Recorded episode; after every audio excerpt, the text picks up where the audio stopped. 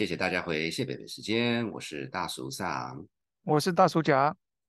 我们今天这个这这这个梗有点长啊，不过呃，我们之前有有有一系列讨论到门神跟这个台湾史艺术史相关的东西是非常非常的有人气。那这个大署长呢，就是做做事一向就是以有人气为为为导向这样子，所以我们今天邀请了一位也是研究相关话题的环阿会，那。华南会他自己是本来是念历史系的，然后后来在这个呃。研究所的时候呢，就发现了北部的彩绘与门神，然后他的论文啊，就是讨论相关的东西。那他今天也是就是走入了这个传统艺术史研究相关的相关的领域这样子。所以很明显的，我们要再次讨论这个台湾史跟艺术史，可是这一次是比较从北部的。这个这个角度来看，那那大叔家有什么听众应该要注意的呢？呃，听众如果记得的话，我们上次跟呃前一阵子跟古一金老师谈的是比较南部的，那我们当然也要作为节目的这个这个出发的角度，我们也要搞一个南北平衡，所以这是我们我们请王老会跟我们探讨一些北部的一些呃文化现象，那。搞平衡是很重要，因为我们现在在选举嘛，所以这个 天哪，什么事情都可以。没错，没错，没错，门门门神跟人一样，人人都有一票，我们都谁都不能得罪，对不对？是是是。那我们现在接下来听那个王兰慧老师，看他怎么说。我们现在进入节目。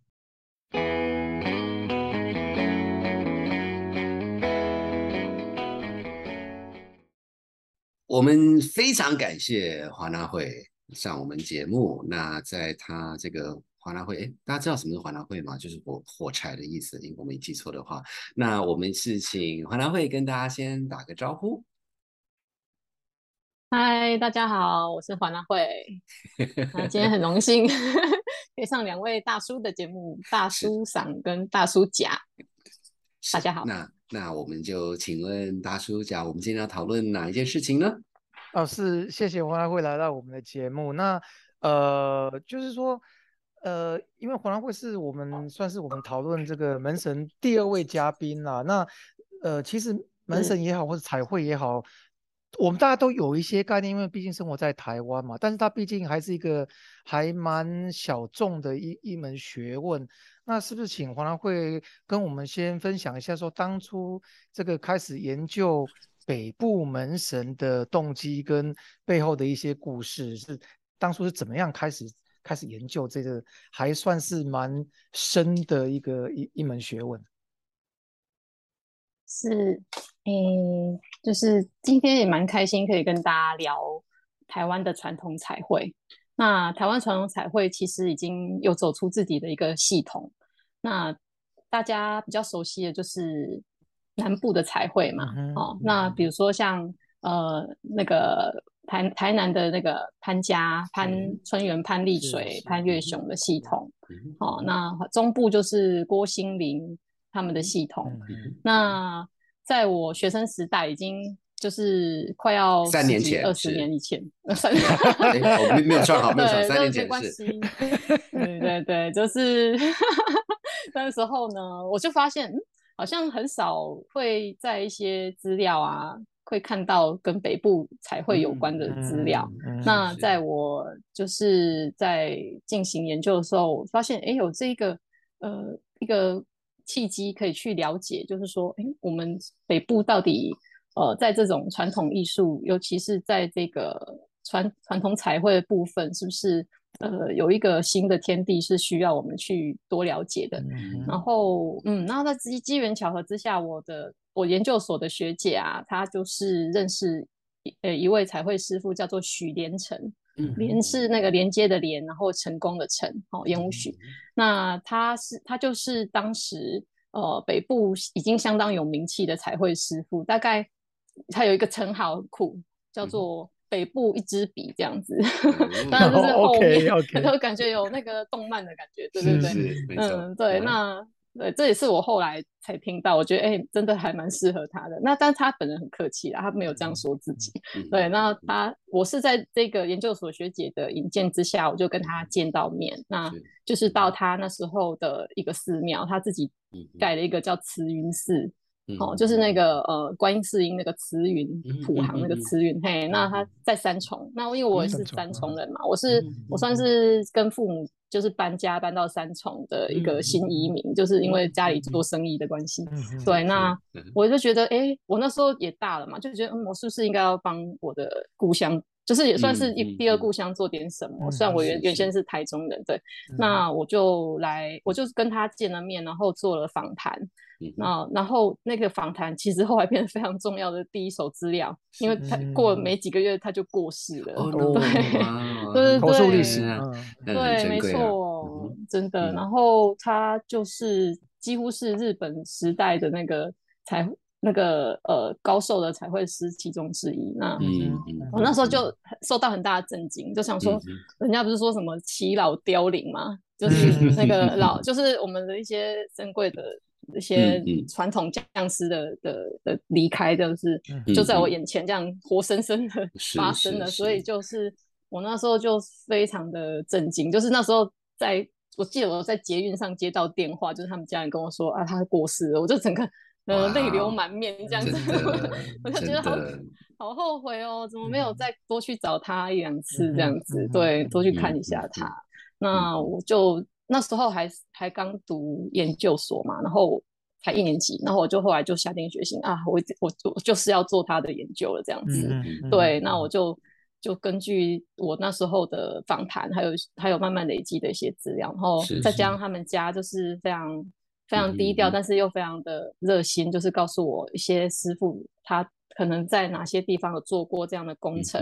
哦，才会工程，那我就一个一间一间的去做田野调查，这样子，对，那就是这样跑遍了大概呃呃中部以北吧，就是普嘿，就是普里到花莲啊，哎，我东部也有，就是花莲也有少数他的，还有宜兰啊，也都有他的作品，都是整个大概半个台湾吧，都。几乎都有他的作品，然后做完之后才发现，哦，他的东西还真的很多这样子。对，那就是更确定说他在日治到日治时期到民国，就是民国以后，就台湾经济发展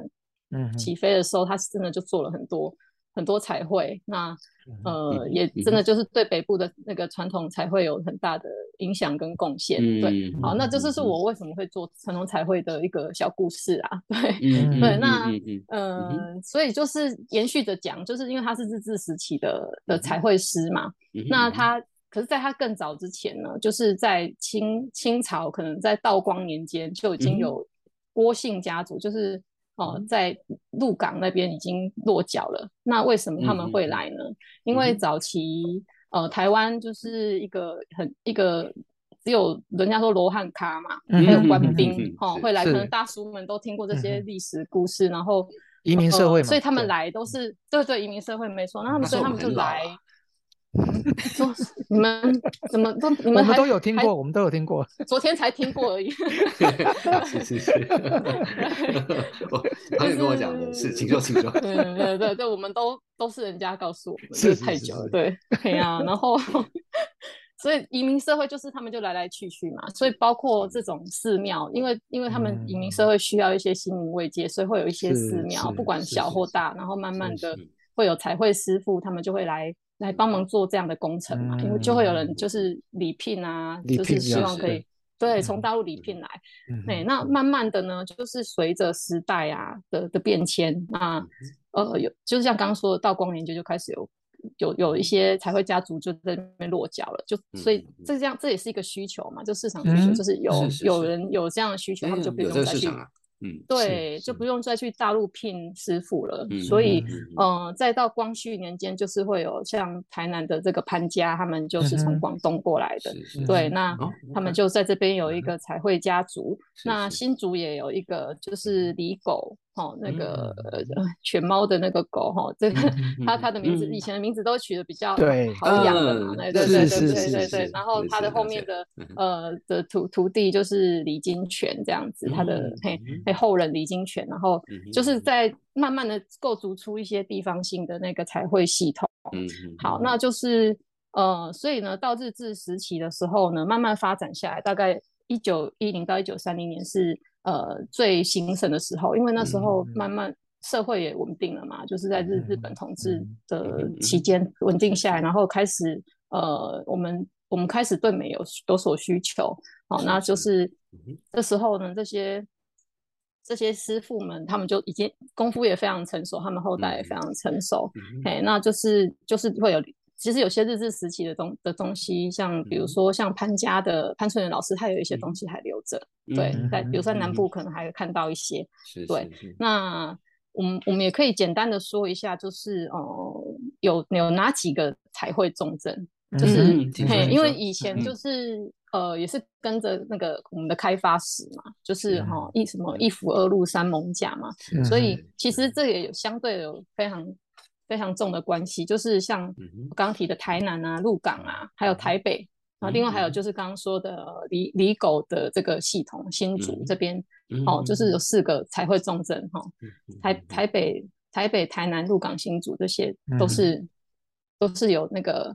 很多的彩绘师傅跟。发展才会就是密集的地方，这样是是是，对，所以不好意思，我我可以请教一个问题吗？就是说，当然，其实文文化的发展其实很现实，就是从一个历史角度，就会跟经济啊，跟一些政治是有某种程度的结合。那所以就说，特别是我们如果讲到已经是日本日本政府时代的时候，整个经济跟政治的重镇就是其实是在北部。啊，那那所以，就我我我很好奇了，就是说，因为因为我。呃，第一个，我我不懂，可是我我在京都住过几个月这样子，日本京都，那在京都的那些佛像，我就我喜欢看佛像，所以就说哇哦，他的 style 很不一样，等等等等，所以所以以以这个日本政府时代为例子，它有在，例如说它在北部有比较的明呃比较明显的影响吗？还是其实它还是一个不同的传统这样子？是，哎，对，就是呃，大叔其实说的很好哦，就是在其实，在那个经济中还有政治的那个转移的部分啊，哈，城市的转移部分，大概在日本时代，就是呃，台北已经呃有他的一些需求跟脉络了。像刚刚提的，一开始提的许仁成师傅，就是在那个时候就是开始做。那同时期啊，也有一些很代表性的意思，比如说像洪宝珍。哦哦，宝贝的宝，真实的真哦。然后吴吴宗就是乌是乌黑亮丽的乌，宗是那个木字旁的呃棕榈树的棕哦。还有嘿对这几位，然后包括了还有所谓的江宝哦。那这几还有哎还有张长茂，这些都是呃当然就是前面几位是比较著名的啦。哦，就是呃刚提的这个洪宝珍吴宗。还有许连城，就是北部的三大将师。那许连城其实算比较算是洪宝珍跟吴吴宗的后辈。嗯，那许连城为什么说是呃后辈呢？因为他其实跟这两位前辈就是有跟着他们的工程一起合作。那在合作的时候去学习。那我也简单讲一下许连城的生平，也也可以顺便带到日本时代的那个彩绘的发展。那他他那时候。他的长，他的那个呃爷爷，哈，就是还有他的父亲，就是许许佑、许春，他们其实都是画那个纸纸本书画，就是嗯呃卷轴那种的，嗯嗯嗯。那他们从大陆来的时候，是一开始是落脚在呃松山区，现在松山区那边，嘿，机场那附近，对，那。他们呃，就是也算是在地化的台北师傅了。那但是许连成他是自己去发展这种寺庙工程的彩绘，所以他就是跟刚刚那个洪宝珍、吴吴宗老师那个两个师傅一起学，就是跟着他做啦，就很像那个他们说叫拖修钢，那个有一个拖就是好像跟着你拉着拖跟那个叫什么拉着带着孩子这样子学感觉，对对对，很像学介于学徒跟。那个你的班工班的那个角色这样子，对，那他就是这样子跟着一些不同师傅学，然后学一学，然后呃，在那个时期，因为日也是台湾也算是富裕的嘛，那他哦对，也要带一下许元成他的他的那个家他的家庭的那个成长环境，他是在大道城，嗯 OK 嗯嗯，嘿哎，嘿就是有钱人的的地方啊，对，大对对对对，大同嗯区那里，对，那后来才嗯搬到三重的。对，那那时候那边是非常非常繁荣的地方，所以它其实嗯是一个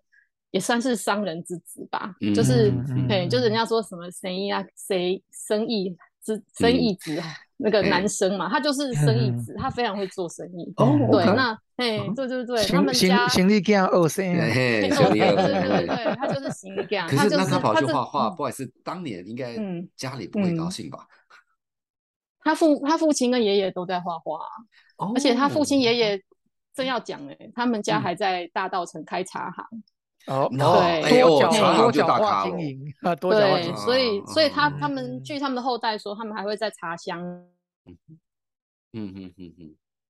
就以前出哦进出口的茶箱上面是画画，是是是对，就增加嗯装饰性。嗯是，那这是他们的说嗯法，这样子嗯。那我有看到类似的照片，就是茶箱可能真的有画彩绘的，但是这不是常见的东西，大部分都是是打那个那个 trademark 这这种东西而已。是是是，对对对，盖个章是嗯所以嗯对，没错，所以就是他们家那时候就是后来父亲跟爷爷主要去做生意。对，那嗯。他就是自己年大概十多岁吧，他就是自己出来学学寺庙嗯才会跟人家做，然后嗯大概二三十岁就独当一面了。然后那时候哎，那时候日本的的那个经济也非常的，就是台湾经济不嗯错啦，对，嗯然后就是嗯会有一嗯些庙就是会愿意出重金，就是让那个不同的师傅对场做，就是嗯。你们可能会看到，如果对传统彩绘或者是嗯传统艺术有兴趣，会看到对场做，他们就是两个两两批人马的师傅，他们就是以庙为中轴线，然后就各做一边，，no PK 的概念吗？对，是 PK，对对对，哇，这对对太帅了！等一下，等一下，这个是重点，所以哪里可嗯以看到这种 PK 的这个场合？对对场做，以前以前大龙洞现在看得到了，现在可能很多呃，现在看得到的呃，很可能我想一下，新庄慈幼宫还有。好嘿那个啊，保安嗯。宫龙山寺就是以前有 PK 过啊，后来都被改嗯。过了，所以大家可以去新庄慈幼中啊慈幼宫在那个这个是我要呃讲一下，新庄这个捷运站旁边嗯。各各各位听众，我们会把相关资料放到网页上，因为因为好啊没没有放到网页 上，我也会忘记，我一定要去看，这太酷了。哇哦，对是是是，那不好意思打断你，请说。不会不会嗯，对，这就是他也是借由这种对场做啊，哦，他们说台语叫对顶啊，嗯对顶就是这种对嗯嗯顶，嗯嘿，嗯这种 PK，然后去建立一些名声。所以呢，以前呢，台北有三大庙，就嗯是孔庙、龙山寺跟保安宫。嗯哦嗯，只要嗯是这在这三间庙做过的传统艺术师傅，他都等于很像是那个 upgrade 的概念，嗯就是很像他有一个勋章了。都是 A 咖就对了，对，就是 A 卡了，所以就是像刚刚讲的那几个洪宝珍啊，然后还有许仁成啊，这些这些都是在他们曾像洪宝珍跟呃许仁成就跟洪宝珍在龙山寺做过做过嗯帮忙做过工程，所以他们就是呃到这三间庙，就是嗯龙山寺、孔庙、保安宫之后，他们就身价就非凡了，他们就是等于说哦，嗯你就是一个咖了这样子。嗯对，嗯所以就是嗯对他们来说是殿堂级的试炼。嗯如果画画出来的东西，觉得大家觉得嗯很赞很不错，你就之后就有很多很多的不同的生意这样子。嗯对，所以嗯所以这是一个很有趣的一个点，这样。是是是是是。嗯，那哎那所以讲到这个的像话，那就说好，那我现在去这些寺庙去看，然后我到底嗯要看什么啊？什么三开间是什么东西？哦，三开间其实就是哦，我们寺庙哈，如果我们从正门口，我们还没有进去嘛，我们面对庙，嗯然后我们看到呃庙通常都会有三三个门嘛，对不对？嗯嗯那个就是三开间。OK，对，如果是有一个同门，就同样那一面三个门，对，三个我记得三个门神。正门，然后哦，你说三层的意思吗？嘿，对对，你可以看到中间一个门，对不对？然后旁边各一个门嘛，对对对，就是嗯这叫三开间。三开间，所以就是、对给大家，所以诶，所以我本来想要让大家猜猜看，就是三开间有几个门这样子，对啊，所以就是呃，那所以我们如果以比较建筑史的角度来讲，就是中间就是所谓的民间，就是明天的明，然后旁边就是嗯次间，嗯所以有人会说民间的门神跟次间的门神这样子。嗯，那嗯民间就嗯是中间的门神嘛，那是他是最最主要的门神，那可能就会嗯画一些呃跟主事神有关的那个门神，比如说佛教就是切兰委托啊，嗯，然后道教就嗯秦叔宝玉慈公啊，嗯哦，然后如果是女神的话，她就是有时候也是配切兰委托啦，嗯那但是旁边嗯旁边次间或者是更旁边，有时候是五嗯。开间的时候，她是就会画宫女这样子了解，画一些女女神的的那。是个彩绘，或者是太监这样子，对，是是是嗯是是呀，因为其实说说实话，就是这个在台嗯。湾出生了嘛，就是这个庙也都去过，嗯然后我印象很深刻的就是说，小时候家人就会说，嗯哎，中间的门不可以过嗯。去，要从旁边过去，所以 民间是给神明错。过的这样嗯嗯嗯，嗯没错，对对对，民间是给神明过的。那次间的话，就是我们从左边，我们通常都是哎给给大叔们猜好，我们是要从哪一边进去，哪一边出来？左边进右出，出来是 左进右出还是右进左出呢？呃，这一片寂这静个。这个时候我就要问大叔甲，就这样 因为我的 我我我在想，应该至少我个人习惯是左进右出，但是我个人习惯嗯。很可能是错的，所以哦，答案是您您是对的，耶对，就是左进右出，耶，答对了。对，希望没有太为难你们。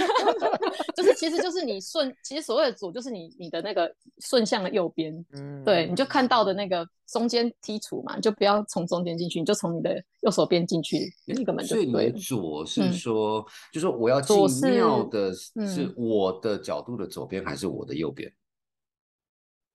我要进呃，应该是相对的庙庙自己的左，可是是你哦的右，哦是是。我的右边，所以是嗯右对进所以我要进庙的人的右边，可是 对对庙，因为庙是面对我嘛，所以是他的左边。对，没错没哦错。可是不过这样这样讲起来合理啊，法就是说，嗯因为你是从顺着的话，就是你自己的右边嘛，嗯对不对？嗯嗯因为就没逆时钟错没错方向啊。嗯嗯，对，就但是以庙来说，它是就是他们都会说左进右出，左进右出。对，因为它哎是本体嘛。这这是嗯为为什么是这么说呢？就是我蛮好奇，为什么嗯因为出不是右进左出？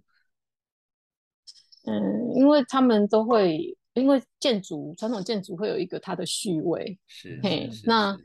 那个通像我，如果我们走，如果是相对不是是从右进左出的话，通常那另外那边的那另外我们的左手边，但是是算是庙的右手边的那个门，是。是它是有的地方会叫它，我们已经过了那个月，叫它鬼门，嗯。嘿，嗯嗯，所以就是通常不会建议人家从里面进出，哦对。啊嘿，这样子比较不会是是，我觉得那个建传统建筑，对，嗯就是有很其实有很多潜规则，就是是是是嘿，它它的那个建筑序位，它是是它。是有次序的，对，嗯那就是嗯呃，它的重要性可能是从比如说我们的庙庙门外，我们的门神外面开始一直往内推是最重要，然后呢嗯然后如果要有从那个横轴向的话，刚刚是直的走向，横轴向的话就是。从那个中间的民间的门神啊往外打开，往外打开这边都算是在嗯从主要到次要嗯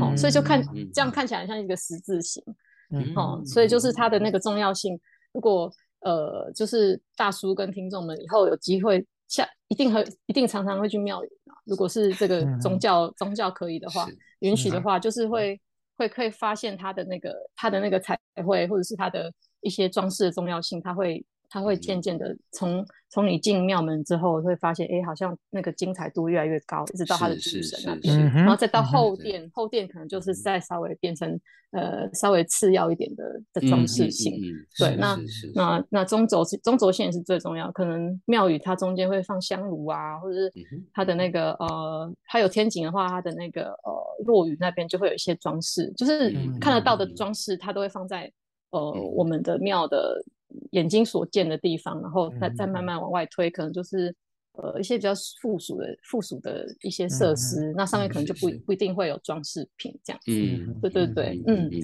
大概是嗯这样子，不过就是就是这这个提醒大家，就是这种事情不要问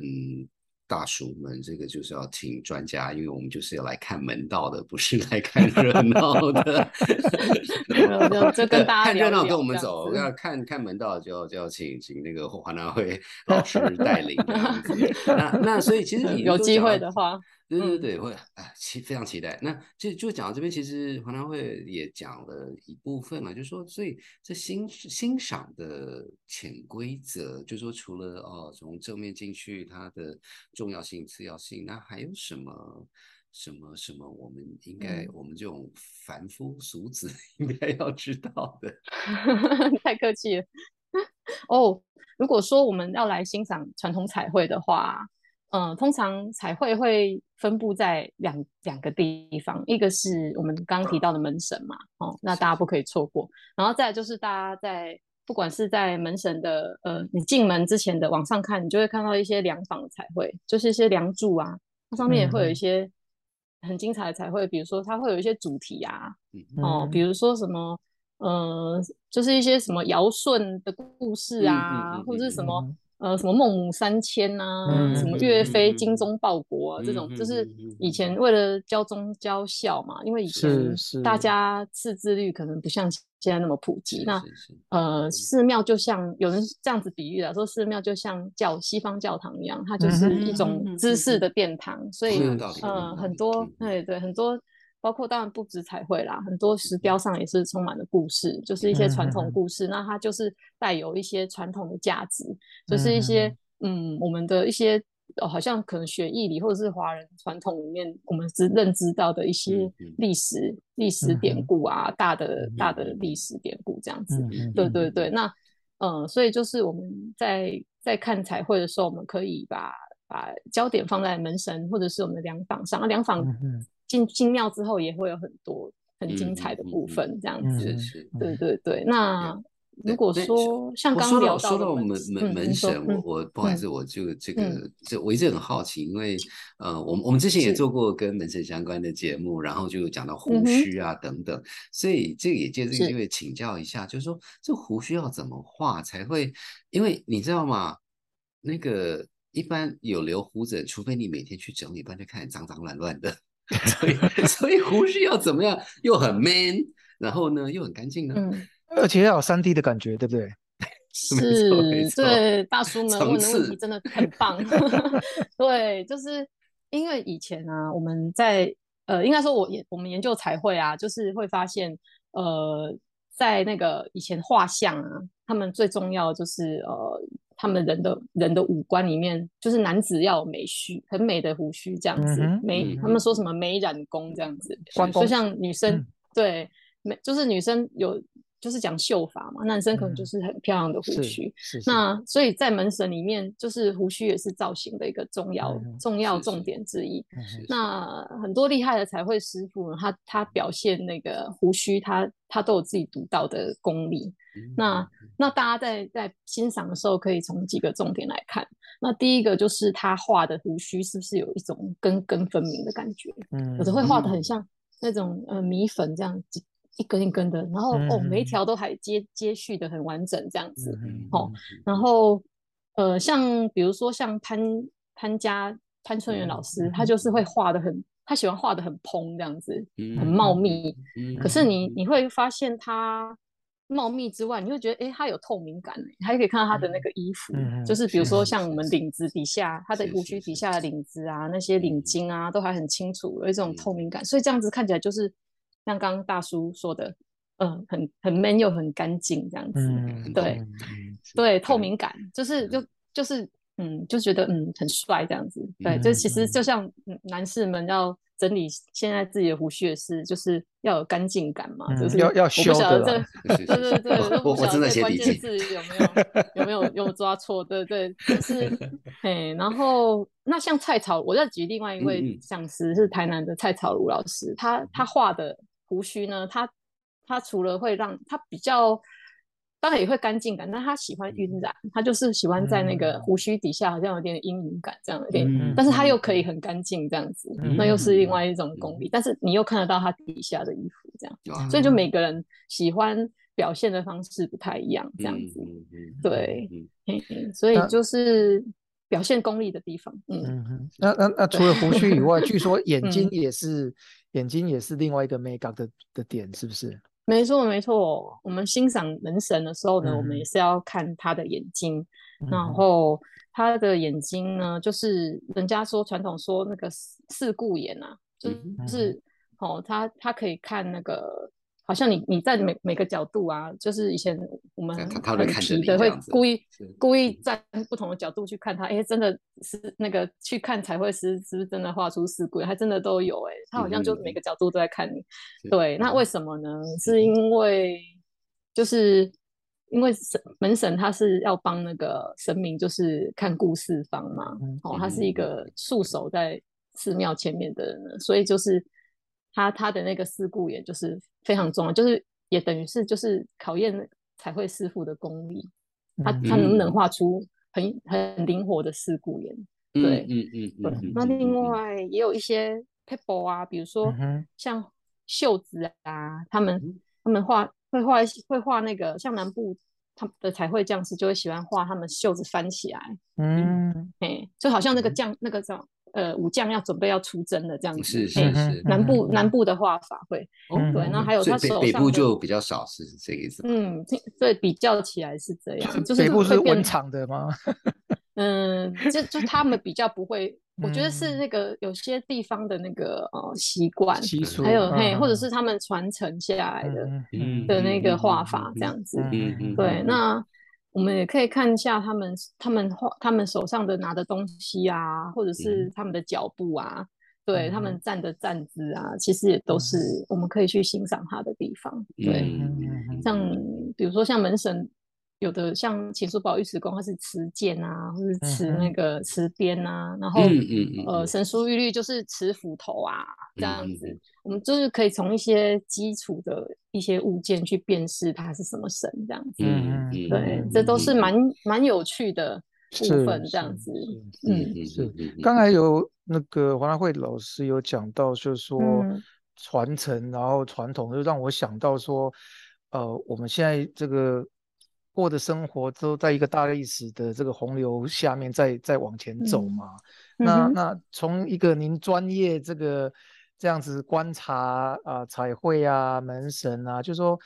您您您对未来有没有什么这方面的想象？就是说，呃，它是会随着时代改变呢，还是还是会被时代 抛弃呢？还是您您这边有没有什么想象跟我们分享一下？当然，那个你知道，那个真正有嗯生命力的东西都不会被时代抛弃啦。是是，嗯 是，对，就是嗯，其实传统彩绘啊，在我过去在研究的时候，就是也跟一些一些一些彩绘师傅们就讨论嘛。嗯那包嗯括像徐延昌老师，他就他就跟我说，嗯，他觉得彩传统彩绘不会消失，嗯它嗯只要有传统一天，它都还会存在，只是它它存在的方式可能会改变这样子。嗯嗯嗯，对，他就是用一种很正向的方法在看它。嗯对，因为可能他就是斜杠很多东西嘛。是是是那他斜杠很多东西，他就是等于是他在维持这个传统，对，让他可以存续下来。那他的嗯他的后代到现在也还在做这些工作。嗯嗯嗯那对，那就是呃，传统彩绘的认识，我觉得对他来说就是一种嗯，增添一些生活上的嗯一些嗯趣味啦。对，那我们嗯，我们就是像说，嗯，他可能不是必需品，但是我们有时候就是回过头来会看到他，就是对我们的生活有什么影响这样子。对，那比如说那些嗯故事，可能就是我们小时候听到老师啊或者父母讲的，那我们就可能在寺庙里面会看到一些就是变成人生的关照。嗯然嗯后嗯，嗯，呀，不过就说讲到讲到这个，嗯。我是有有一个感觉啦，就是说呃，不好意思，因为我我个人我我我是喜欢宗教，可是我纯粹就是就是比较好奇，就是我没有说一定是怎么样，所以彩，例如说嗯彩哼。绘，我我的想法就说这个是一种对我比较是一个艺术。那那那像就之前的听众可能知道，我个人很喜欢歌曲，然后很多人就说：“嗯天哪，你这个什么问题？为什么喜欢歌剧？”呃，可可可是这个就是一种艺术，这个算是很嗯小众的，可是就是会有一群疯子，例如我就很喜欢，然后我甚至嗯可以跟你说那种哦，十六世纪的谁这 Monteverdi 怎么样怎么样怎么样，嗯。我觉得这是嗯好事，我不觉得这个就是不要嗯全全世界都是在听，不好意思，那个周董就是说不要全世界都听周杰伦，不好意思，现在还流行嘛？嗯，之类的啦，就是我对没有说周杰伦嗯不好，只是说不会啊，就嗯是我们我们就是什么东西都喜欢，就自己喜欢喜嗯欢的东西，这样不是很好吗？这个世界这样就很美好啊。呃大大大树上的意思是说，他听歌剧听出兴趣了，因为研究，然后哦投资很多生命跟时间。那我是有黄大卫老师，意义的。对对，黄大卫老师也在经营经营 Facebook 嘛，就是关于彩绘这方面，对在常常跟其他的人在做连接跟分享，所以您也很明显的也嗯是研究出兴趣来了，对不对？对，我觉得刚刚大叔们讲的一个点，我觉得蛮有共鸣，就是它就像歌剧是小众嘛，传统艺术传统艺术里面的彩绘可能也是小众哦，就是我们等一下可，能歌剧自己你若问我嗯是大众，只是啊其他人不懂而已。拍谁拍谁，对，其实我我觉得就像古典乐一样啊，就是很多人都会觉得，哎，古典乐这听了，有的人会觉得听得听不出所以然，但是他嗯对嗯，但是其实它有很很深厚的人文素养在里面，是是不可被抛弃的嗯。对，那我觉得像这些传统艺术的东西也是，它就是像刚刚聊的，它有很多呃我们传统的意涵啊，我们的一些好像我们的 DNA 在里面这样子。嗯嗯嗯对那就是嗯，这这个我们用就是我们用我们的方式，也许是小众的一些某些人就是自己的喜好，然后或者是他我们用，也许是在一些一些场合，比如说在呃寺庙啊，我们继续让它可以可以存活下来，或者是它转为纸本或各种形式，对，这都是给它存续的生命。那就是小众，我觉得即使是它它是不是那么多人常听的，或者常常在接触的东西也没关系，但是大家嗯。知道它的存在，那就像呃以前的人骑马嘛，嗯嗯对，它嗯马以前马是主要的交通工具嘛，嗯。那现在我们看到的骑马的人，他是不是就是一种休闲，或者他对他来说有特殊的意义啊，或是运动啊，或是他的对他来说是重要的生运动生命的一个一个点缀啊，这样子。对，是那是是。我们也可以就是用用这种角度去让他可以有有不同的生命，这样子，就是是大家可以去维护自己的那一朵那那个那个怎么说自己的那个美丽的领域，这样。对。那我也希望说，对，就是在在这样的信念之下，我就是希望可以可以用用一个小小的部落格，就是我的 F F B 啦，就是去、嗯哼呃呃，可能有一些比较诙谐的，或者是呃、嗯一些一些我的我对于他的一些书写，所以是是对于传统彩绘的一些诠释跟书写对，没错，就是嗯去嗯嗯、用故事性的啊，或者是是闲。聊也好，这样去让大家觉跟觉得跟现代是有连接的。是是对是，那没有那呀么呀那么的那么的高，或者是那么的离我们的生活那么遥远，这样。没有，这时候不好意思，我要插一句话，就是嗯那是个我知道华南会有讲到骑马这件事情，我必须讲，我不会 骑马嗯，如果我会骑马，我觉得会骑马的人超帅的，所以所以这个是对小众啊跟小众，好帅哦。对啊，好现在书法啊书法也是小众，超对帅的。哎、对啊，我也很佩服书法写得好的人。是是是是，对，我觉得所以就所以是每我觉得一件嗯事，嗯，嗯嗯，请说请说，就是每一件事都把它当成一个艺术，然后让它可以可以，它嗯。是就是我们的珍宝啦，就是大家可以用用自己的方式或是能力去让它维持下来。我觉得都是对于人类文化资产的一个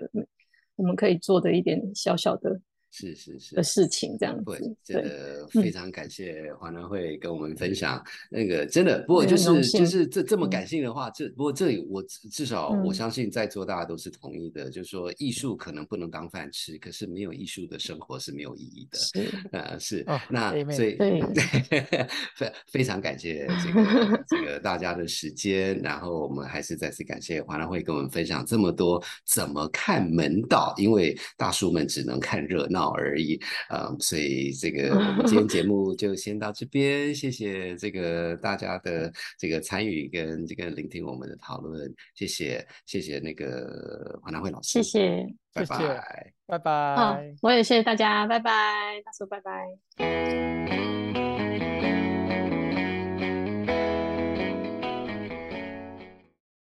哇，真的很感谢华纳会跟我们分享这么有趣的讨论。我觉得，嗯，就说，呃，因为之前已经做过南部的门神的相彩绘相关的节目，所以我就已经觉得，哦，原来有这么多，我感觉上好像已经有有懂一些了，然后很明显的，华南会很明确的表表示，这个这个大大叔上还是 还是蛮不学无术的。不过不过不过就是就是就是这样子。那大叔家你觉得呢？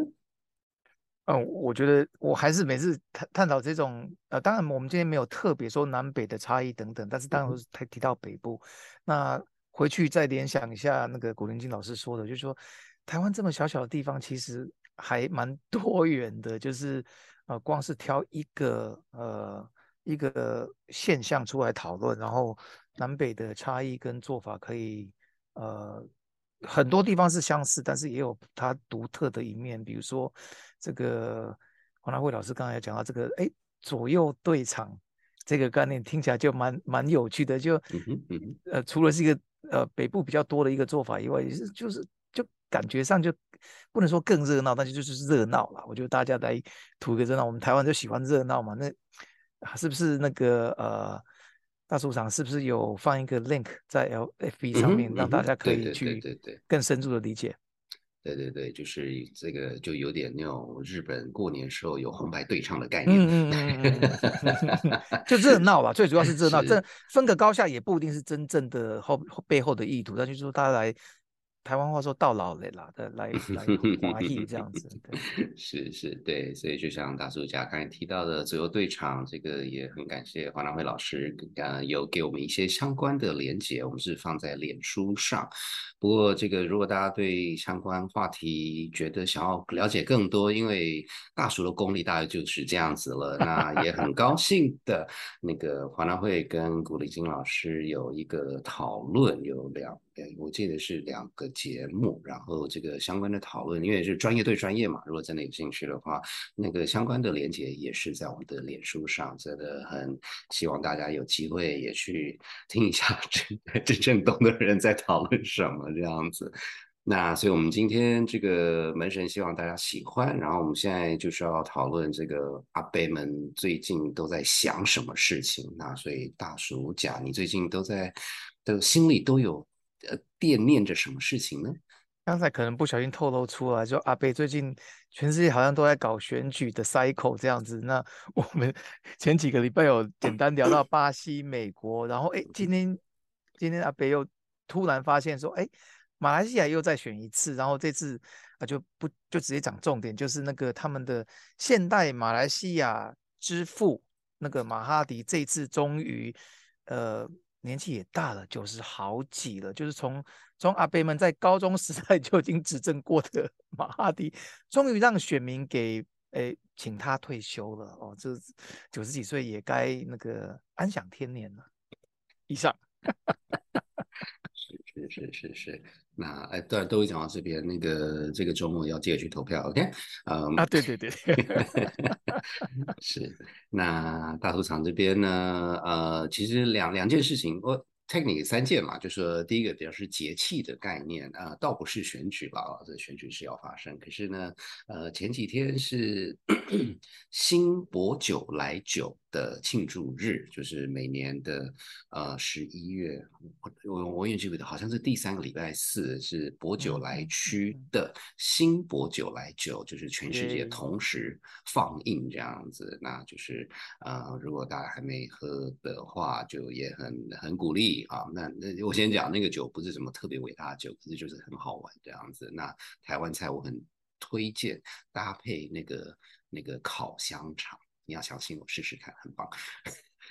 听起来就很赞的感觉。对对对对。然后另外一个节气呢，这个这个就很美国的节气，不过大家都也都知道，感恩节。这个这个周末是感恩节，所以这个那个呃，就是这个台湾的土鸡们要遭殃了，就是这样子。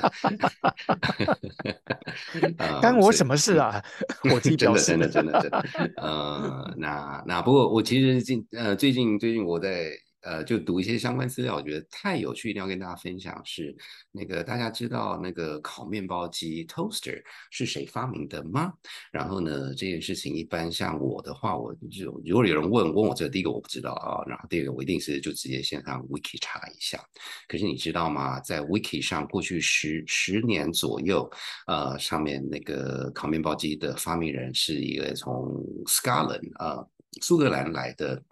呃，那个发明家叫做 Alan McMasters，然后呢，那是假的，那是在大约 大约十十几年前，有一位十五岁的小男生在上课，他觉得很无趣，然后老师刚好提到说，在 Wiki 上你可以填写一些，去可以去修改资料，然后他就 他就把那个那个吐司的发明人改成叫做 Alan McMasters。然后从此以后呢，全世界就以为那个就是那个土那个吐司机的发明人。那这件事情严重到什么地步呢？因为前一阵子那个苏格兰政府他们又发表了一个清单，这个是苏格兰人对世界历史的贡献者之一，就是这位 Alan McMasters。那也是因为这样子，他才发现不是他啦，没有这个人。Anyway。就是就是有这么一个小小小小故事跟大家分享一下，我觉得太有趣了。哦，那你知道大叔家也是那种有什么事情直接问 Wiki，只要在 Wiki 上面不应该就是还蛮标准，不会。不会太离谱，那毁了我的 Wiki 的世界观怎么办呢？以后吵架不能拿 Wiki 出来讲了，糟糕就不能只拿 Wiki 出来讲。好好好，Wiki 加 Google 好了。对对对，就 Google 我猜的 Google 第一个第一个第一个 search result 应该也是 Element Masters。哦，说到这个，就是如果各位听众有兴趣的话，真正发明吐司机的这位叫做 Charles Strite，他是一个美国 Minnesota。苏打州的的一位发明家，然后他是在一九一九年发明了 toaster。嗯，那我们开始，我们我们要不要上去 wiki 说硬把他栽赃说他是苏格兰裔的美国人吗？呃，大叔家，请加油，这是一个自由的世界呀。好，我立刻等一下立刻去篡改。是是是是是。好，那我们今天节目大概到这边，很感谢大家的收听。那我们下一集呢是超级厉害那一集的。过去一阵子，我们有一个大叔的 SOS，就是大叔心里的话，把它讲出来。我们从这个工作伙伴一直到跟朋友吃饭，下一集呢是最刺激、最紧张的，就是大叔们要把心里对伴侣的话讲出来，请大家多多期待。大家一定要听哦，因为可以看看说大叔们可不可以，呃，把心里话讲出来以后，还可以安好的、持续的、努力的活下去。没错，我们一起期待吧。拜拜，拜拜。是 Ariel，还有 Oliver、Hannah，还有 Lalisa，以及门面担当大叔嗓、大叔甲。如果你喜欢我们的节目，别忘了按下订阅和五颗星的评论哦。另外，也祝大家在疫情期间都能平安健康。那我们就下集见，拜拜。